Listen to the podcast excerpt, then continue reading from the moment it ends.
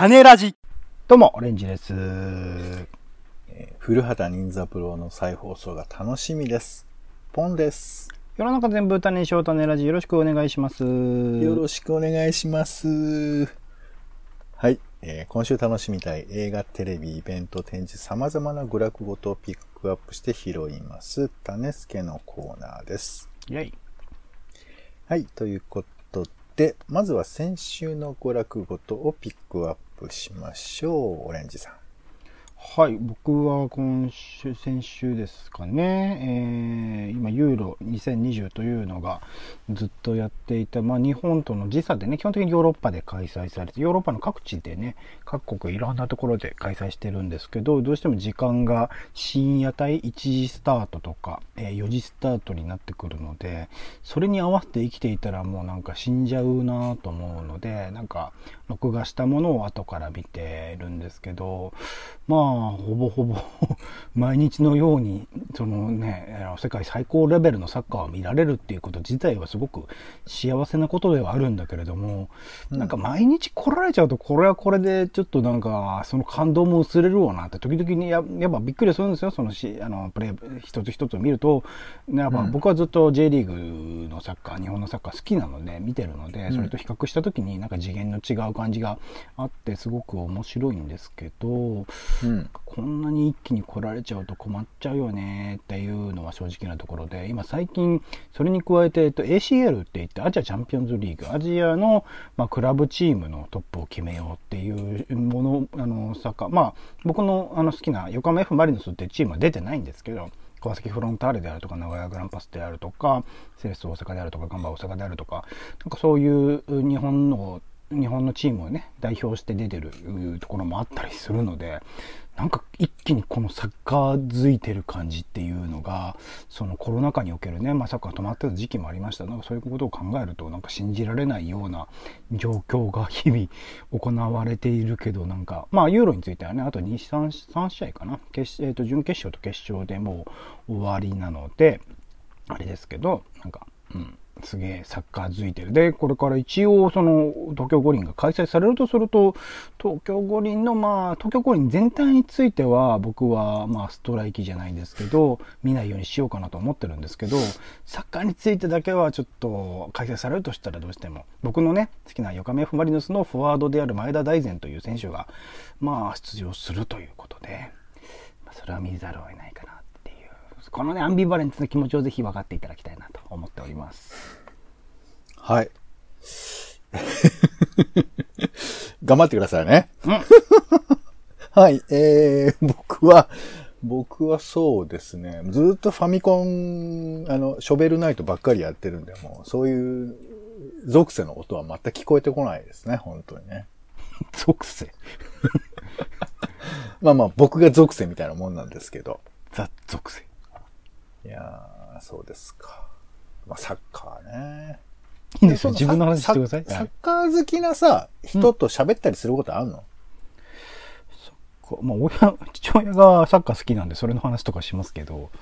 うーん。そうなんだ。じゃあ、あの、え、り一緒に見たりするわけ？しますします。全然。あそうなんだ。いいね。そういうなんか身近に好きな人とかね、いると、俺もだからゲームとかさ、あの、誰かと一緒にやりたいよね、本当は。あでもイマジナリーフレンドはいるじゃないですか何人か。いや、イマジナリーフレンドはいるかもしれないんだけど、あの、コントローラーを握れないから、ああそっかそっか。物理的に、ね、俺の、俺の脳みそから両手がもうバッと出てきて、なん、なんていうんですかね、こえっ、ー、と、親子アシロマンみたいな感じになればできるんですけど、もうこの話おしまい。さあ、行きましょう。えー、ということで。その話でいいですか？か違う字面を見てたんで、どういう話なのかなと思ってたんですけど。い、いです、いいです、ね。クソみたいな台本はほっときましょう。うん、さあ、では気になる新作映画の方参りましょう、オレンジさん。はい。あ待ちに待ったブラックウィドウですね。マーベル・シネマティック・ユニバースの、うん、まあ、新作ということで、まあ一応映画としてはエンドゲーム1校初めてになるのかな？なるよな多分。まあ、新しい、その、えー、MCU の次のフェーズに行く、まあ、映画としては最初、まあもちろん、あの、すでにディズニープラスではね、えー、今やってるのはロキやってますし、ワンダービジョンというワンダーについての話、ワンダーとビジョンについての話もやりましたし、えー、ウィンターソルジャーと、キャプテンアメリカの話もやりました。まあそういう流れもありつつ、もうすでにもうエンドゲームで、えー、亡くなっているマスカレット・ヨハンソンが演じるブラック・ウィドウというキャラクターの過去を描いている。なんで、ブラック・ウィドウという、まあ、心の殺者だった存在がアベンジャーズに入ったのかっていうところの物語が描かれるというところで、まあ、過去の話ではあるんだけど、これからの、その、えー、マーベル・シネマティック・ユニバースの展開にも、まあ、繋がるんじゃないかと言われているような作品でもあるので、ちょっといろいろと気になっている作品ではあります。これ、まあ、7月8日から劇場公開されるんですけど、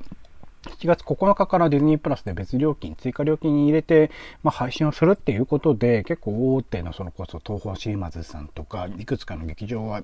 まあ、他のディズニー関連の、最近のね、ルカでしたっけね、えー、ピクサーのアニメとかもそんな形になりましたけど、ちょっと劇場でかからないということで、行く場所を探すのもちょっと大変だったりはするんですけど、まあ、MCU がね、まあ、映画館で流すという作品を考えると、これは映画館でぜひ見たいなというところですごく楽しみ楽しみにしております。はい。あと、ま、他にもいくつか、えっと、フィッシュマンズというね、バンドのドキュメンタリーとか、あのー、紹介したいのあったんですけど、あと、えっと、ベルビル・ラントブというですね、これは日本初公開2004年の作品なんですけど、まあ、アニメーション映画、フランスのシルバン・ショメという監督によるアニメーション映画で、まあ、ストーリーとしては誘拐された孫の救出のため奔走する祖母の姿をユーモアたっぷりに描いたアニメーション映画という紹介になるんですけど、まあ、最近もね、ちょっとなんか悪い形で話題になってしまったツール・ド・フランスという、まあ、自転車レースに出場する子供とそれを応援するおばあちゃんの話なんですけど、なんかそのストーリーというよりは、なんかまあアニメーション描写自体もまあすごく独特でキャラクター造形とかも基本的に人間ばっかり出るんだけど、なんかちょっと異形のものに見えるというか、なんかちょっと変わったキャラクターの、すごく可愛らしくもグロテスクななんか存在たちがいろいろと出てくるアニメーションで、なんか見てるだけで楽しいし、やっぱフランスのアニメーション独特のと言っていいんでしょうか、その音楽の感じの、まあクラシカルでありつでも、あの、今時な感じもしたっていうので、こう、公開された当時ですかね。公開された当時からちょっと遅れてかもしれない。あの、その後ね、シルバン・ショメカンとか、あの、イリュージョニストという作品を作って、それもすごく好きなアニメーション作品だったんですけど、なんか、うん、そこら辺の、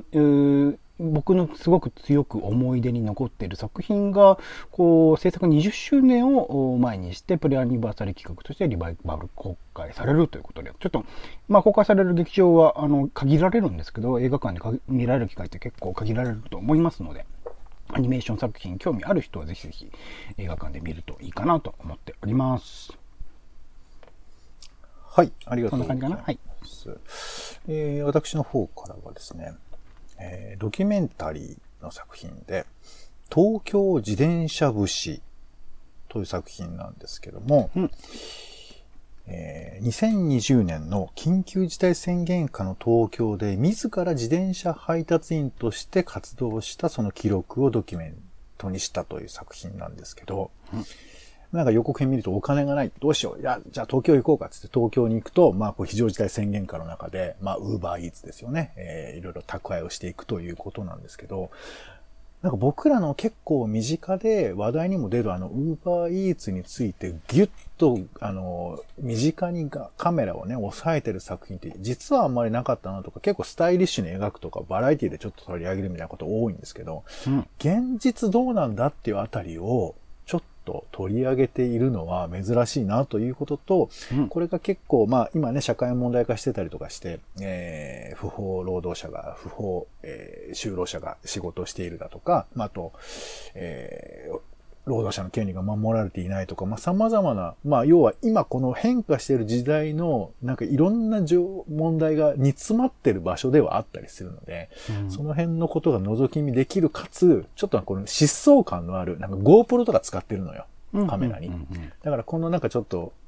自転車に乗ってる感というのが、結構、画面から伝わってくる感じもありますので、まあ、そういう意味も込めてですね、ちょっと新しい日常の代表格、えー、この自転車の宅配ですね。これをちょっと覗き見できる映画としてご紹介しました。東京自転車節ですね。はい。それからもう一つ、えっ、ー、と、83歳の優しいスパイという、これもですね、ドキュメンタリー映画なんですけど、予告編を見ると、もう劇映画にしか見えない。なんともなんていうかこう、肉薄したカメラと、まあ、あと、なんていうかこう、まあ、海外の人を見ちゃうと日本人すぐ思っちゃうみたいなね、そういうことですけど、なんか本当に物語みたいな、童話みたいな世界なんですけど、老人ホームの、えー、中にえー、スパイとして入るおじいさん、おじいさんですね。83歳のおじいさんの物語なんですけど、まあ物語っていうか、そういうミッションで実際入って、で、まあ中のおばあさんが虐待を受けてるんじゃないかところを調べるっていうふうなことを実際にやってて、で、まあ実際にそのホームにも許可を取って、あの、それをやってるんですけど、まあ、この人のコミュニケーションは非常にまあ豊かで、かつなんか心温まるということなんですけど、やっぱ老人ホームの中に覗き見るってことって、まあ、僕らも、まあ、時々こうね、訪問することはあっても、なかなかその現場を覗くこともできないし、割とこう、まあ、重めなドキュメンタリーで紹介することはあると思うんですけど、こういう形で覗き見るっていうのはとっても面白いし、一つのミッションがあるっていうのが、まあ、ある意味、こう、ちょっとゆっくり見ていられる要素でもあるかなと思うんですけど、これあの、えー、アカデミー賞で長編ドキュメンタリー賞にもノミネートされたような作品だったりしますので、結構エンターテインメント性もあるのかなと思いつつ、えー、83歳の優しいスパイ、ちょっと気になっております。はい。それでは、えー、オレンジさん、気になる名画座ご紹介お願いします。今週の気になる名画座は、てかてかてかてん。きなか大森さんでございます。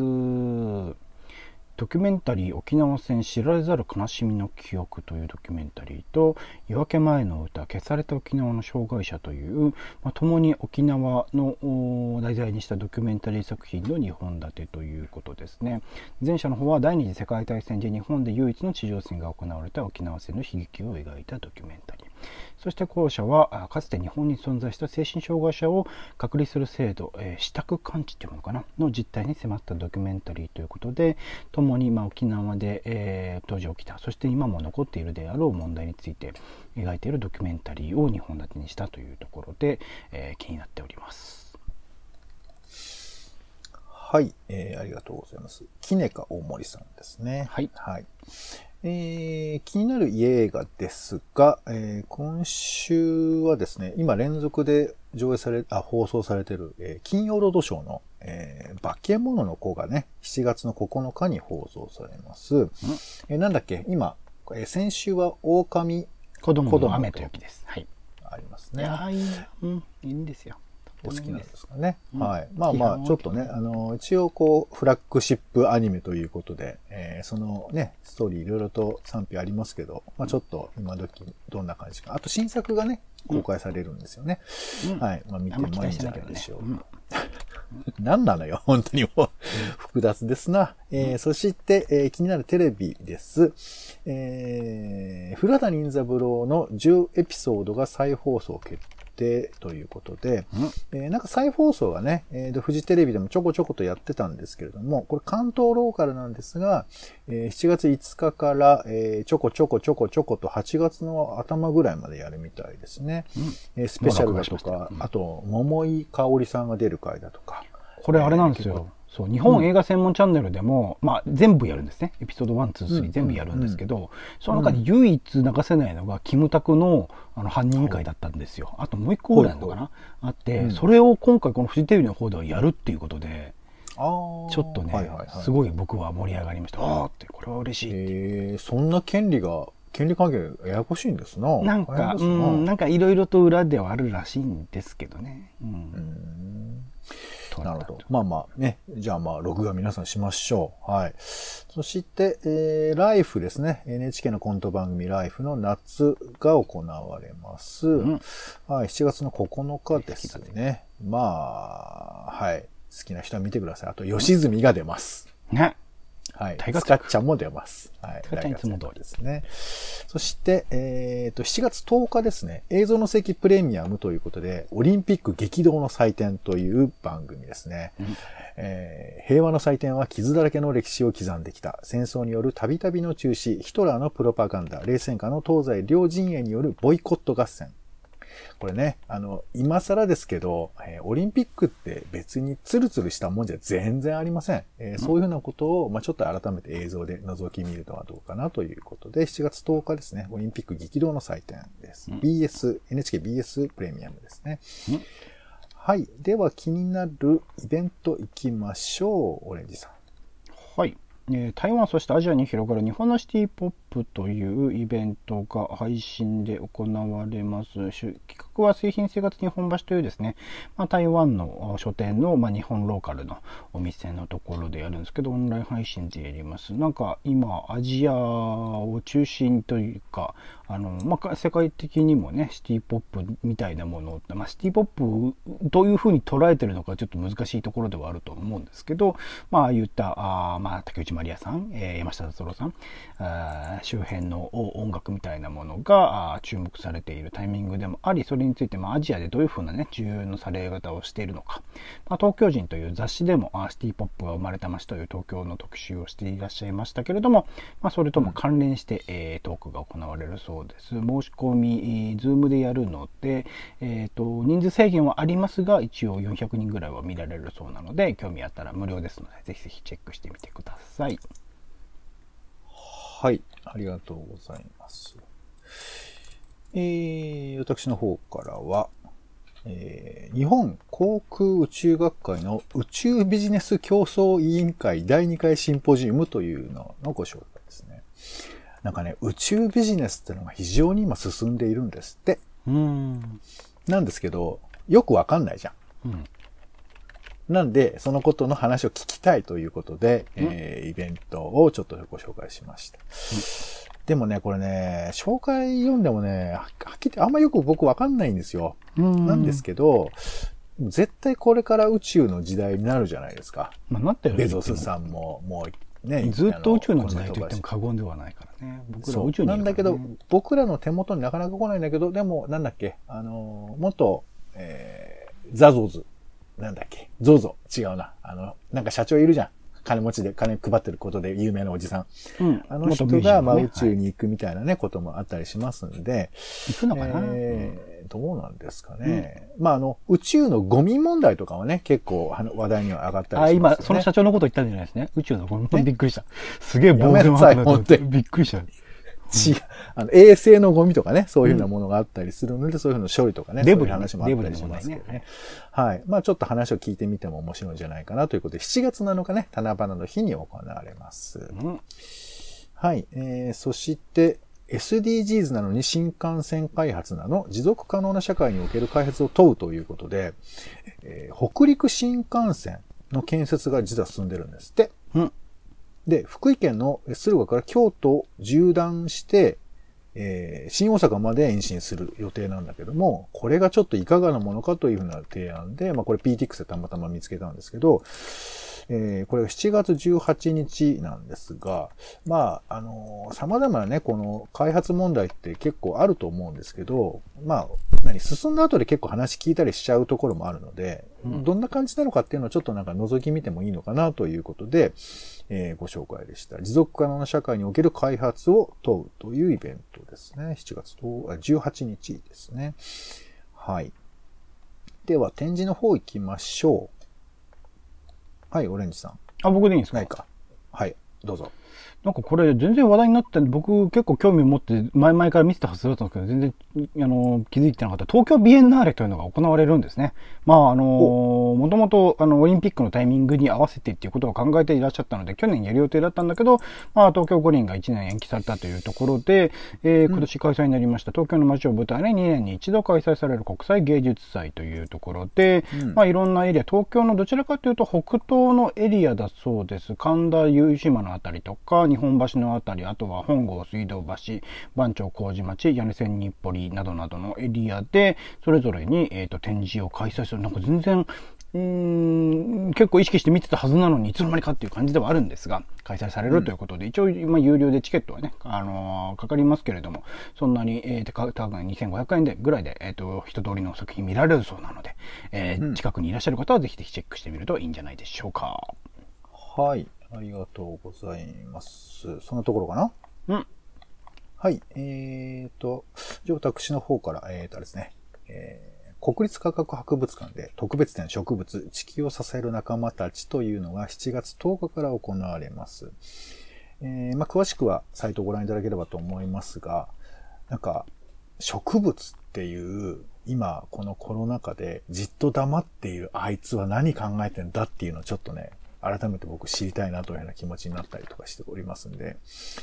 えー植物を総合的に紹介するこれまでにない大規模な展覧会ということで、えーね、多様な視点でね、世の中考えていきたいなというと中に植物のちょっと混ぜてもいいんじゃないかなと思います。えー特別展植物、地球を支える仲間たちは国立科学博物館で7月10日から9月20日まで行われます。はい。ということで、種ラジの種助でございました。皆さんもね、好きなイベントなどを拾っていただければなと思います。ということで、お相手は、えー、僕、科博にはこの前も行きまして、何の展示もやってなくて、とっても良かったです。ポンと、オレンジでした。種ラジ、また。